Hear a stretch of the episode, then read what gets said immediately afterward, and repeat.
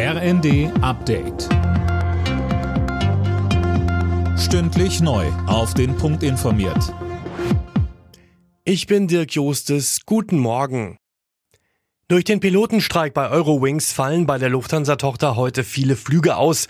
Etwa 250 Verbindungen sind betroffen. Mehr von Tim Britztrup. Das ist etwa die Hälfte der heute geplanten Eurowings-Flüge. Wer bei der Lufthansa-Tochter gebucht hat, soll sich unbedingt vor dem Abflug im Internet informieren, ob der Flieger überhaupt abhebt.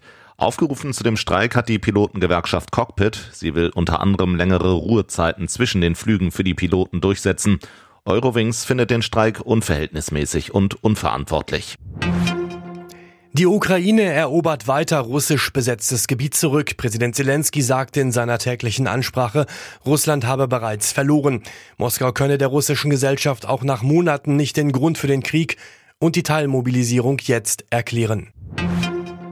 In Prag kommen heute mehr als 40 Staats- und Regierungschefs zusammen. Sie treffen sich zum Gründungsgipfel der Europäischen Politischen Gemeinschaft.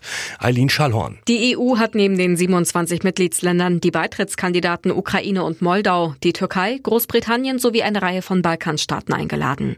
Ziel der neuen Gemeinschaft soll es unter anderem sein, die Sicherheit, die Stabilität und den Wohlstand auf dem europäischen Kontinent zu stärken. Das beherrschende Thema wird sicherlich der russische Angriffskrieg auf die Ukraine sein. Da wird es wohl auch um Waffenlieferungen Waffenlieferungen oder Hilfsprogramme für die Ukraine gehen. In New York beginnt heute der Prozess gegen den US-Schauspieler Kevin Spacey wegen Missbrauchsvorwürfen. Ein anderer Schauspieler wirft ihm vor, ihn in den 80er Jahren als Jugendlichen sexuell belästigt zu haben. Es sind nicht die ersten Missbrauchsvorwürfe gegen den 63-Jährigen. In der Fußball Champions League sind am Abend beide deutsche Teams erfolgreich gewesen. Borussia Dortmund gewann mit 4 zu 1 gegen Sevilla und RB Leipzig setzte sich mit 3 zu 1 gegen Celtic Glasgow durch. Alle Nachrichten auf rnd.de